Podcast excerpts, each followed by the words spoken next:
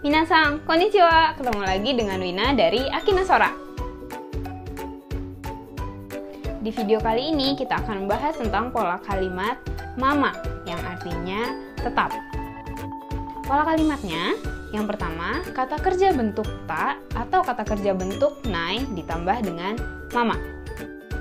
Kemudian, kata sifat i ditambah dengan mama. Untuk kata sifat na, nanya perlu keluar kemudian ditambah dengan mama. Contohnya, kireina mama.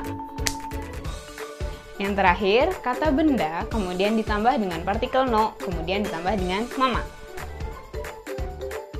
Contoh kalimatnya, Mado o aketa mama ni dekakenai de kudasai.